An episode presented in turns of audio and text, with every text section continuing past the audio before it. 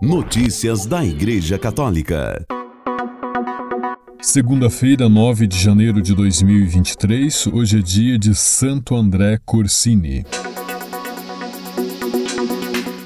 O Papa Francisco celebrou na sexta-feira, dia 6 de janeiro, a missa da solenidade da Epifania do Senhor na Basílica de São Pedro, no Vaticano. No Brasil, a Epifania é transferida para o domingo mais próximo e, por isso, foi celebrada neste domingo 8 de janeiro. Na missa, celebrada um dia após o funeral de Bento XVI, o Papa Francisco pediu para imitar os magos, para adotar a Deus e não o nosso eu e alertou contra os falsos ídolos que seduzem com o fascínio das notícias falsas. Hoje o Senhor convida-nos a fazer como os magos. Como os magos, prostremo-nos, recordamo-nos a Deus na maravilha da adoração. Adoremos a Deus e não o nosso eu.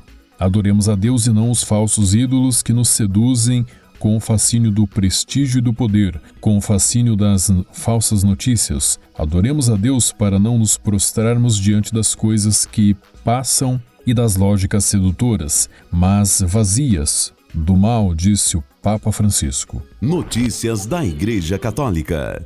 Não dividindo, mas compartilhando. Às margens do Jordão, Jesus mostra-nos que a verdadeira justiça de Deus é a misericórdia que salva, o amor que partilha a nossa condição humana, se faz próximo, se compadece da nossa dor, entrando nas nossas obscuridades para levar a luz. Assim também nós, como discípulos de Jesus, somos chamados a exercer deste modo a justiça nas relações com os outros, na igreja, na sociedade. Após presidir a celebração da Santa Missa na Capela Sistina, com o batismo de 13 crianças, foi a vez de o Papa Francisco encontrar-se com os 30 mil fiéis e turistas de várias partes do mundo reunidos na Praça de São Pedro para o Ângelus, na festa do batismo do Senhor. Inspirado no Evangelho de Mateus, que narra o ambiente que envolve o batismo de Jesus por João no Rio Jordão, o Santo Padre começa explicando que era um rito com o qual as pessoas se arrependiam e se comprometiam a se converter. Neste sentido, um hino litúrgico diz que o povo ia ser batizado de alma e pés descalços, uma alma aberta, sem cobrir nada, com humildade e coração transparente. O Papa disse que a justiça de Deus é misericórdia.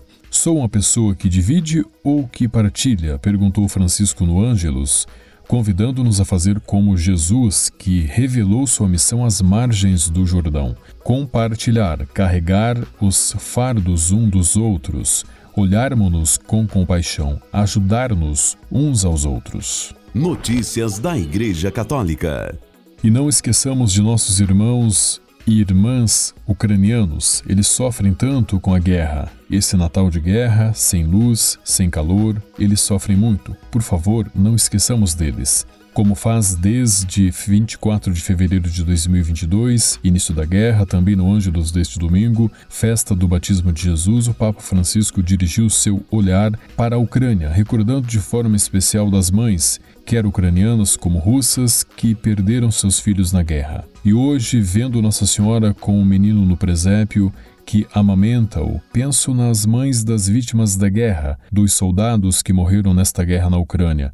As mães ucranianas e as mães russas perderam seus filhos. Este é o preço da guerra. Rezemos pelas mães que perderam os filhos soldados, quer ucranianos como russos. Notícias da Igreja Católica.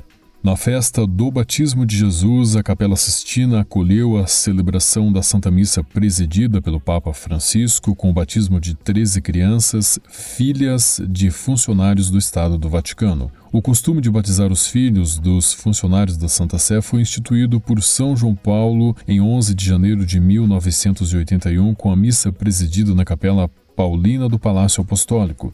Em 1983, o Papa Wojtyla presidiu a missa pela primeira vez com o rito do batismo de algumas crianças na Capela Sistina.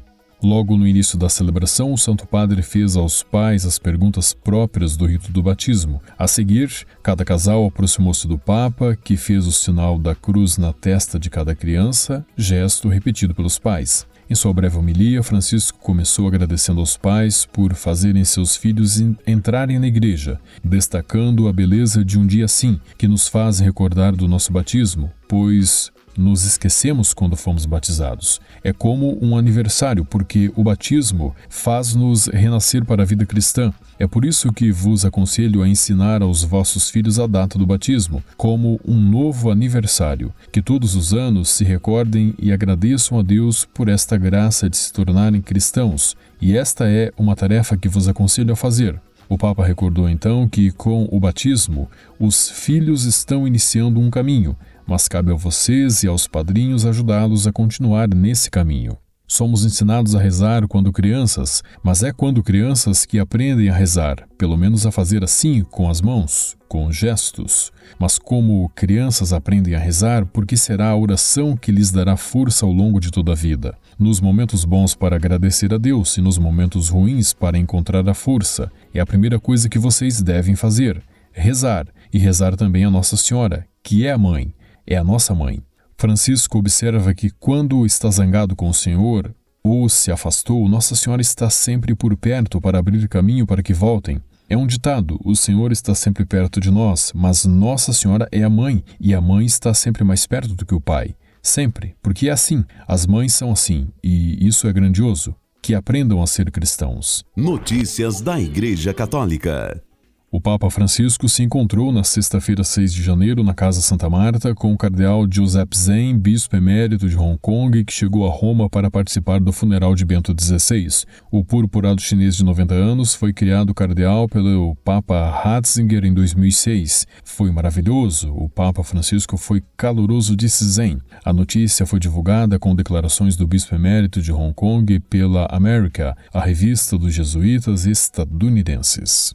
Notícias da Igreja Católica. Desde ontem, 8 de janeiro, o túmulo do Papa Emérito Bento XVI pode ser visitado nas grutas da Basílica de São Pedro. Os fiéis e peregrinos poderão aceder à grande cripta da Basílica, onde se encontram sepultados vários papas. O anúncio foi feito pela sala de imprensa da Santa Sé. O Papa Ratzinger foi sepultado onde antes se encontravam os restos mortais de João Paulo II, transferido em 2011, um dia após a beatificação, para a capela de São Sebastião, na nave lateral direita da Basílica, ao lado de onde fica a Pietà de Michelangelo. Na última quinta-feira, no final do funeral celebrado na Praça de São Pedro, após três dias de exibição do corpo, ao qual 200 mil pessoas puderam prestar sua última homenagem, o caixão de ciprestre do Papa Emérito, dentro do qual foi conservado o as moedas e medalhas do pontificado e o palio, foi colocado dentro de um caixão de zinco que, por sua vez, foi guardado em outra caixa de carvalho para então ser enterrada. O nome do sucessor de Pedro 265 está gravado em uma placa de mármore branco. Notícias da Igreja Católica. Um outdoor Provida foi vandalizado na segunda-feira, 2 de janeiro, na cidade de Portland, Oregon, nos Estados Unidos, com a pichação da frase Kill them kids, matem as crianças. O outdoor colocado pela organização Provida Pro-Life Across America foi impresso com as frases Proteja os bebês e batidas do coração aos 18 dias da concepção. Também tinha números de telefone e outros dados de contato de voluntários Provida. Os vândalos riscaram os dados de contato Provida para evitar que grávidas de risco peçam ajuda e picharam os olhos do bebê que aparece na imagem do anúncio com duas cruzes. Na manhã de segunda-feira, 2 de janeiro, após o vandalismo, o dono do outdoor Outfront Media mandou retirar o material. Em um e-mail enviado ao meio Coin6 News, a diretora da Pro-Life Across America, Marianne Kuharsk, disse que a organização quer substituir o outdoor. A polícia de Portland disse ao Coin6 News que não está claro se alguma denúncia policial foi registrada em conexão com este ato de vandalismo. Em seu site, a Pro-Life Across America diz que sua missão é levar mensagens positivas e persuasivas para os, os necessitados, com base em princípios bíblicos e ensinamentos católicos. A missão de Across America desde 1989 tem sido alcançar as pessoas por meio de outdoors, rádio, anúncios impressos e anúncios online para pessoas que não podem ser alcançadas de nenhuma outra maneira. Nossos anúncios criam uma atmosfera de vida em uma cultura de morte, acrescenta a missão de Across America. Desde que a Suprema Corte dos Estados Unidos anulou a sentença Roe vs Wade em junho de 2022, que proíbe o aborto nos Estados Unidos, os ataques contra organizações pró-vida dispararam no país.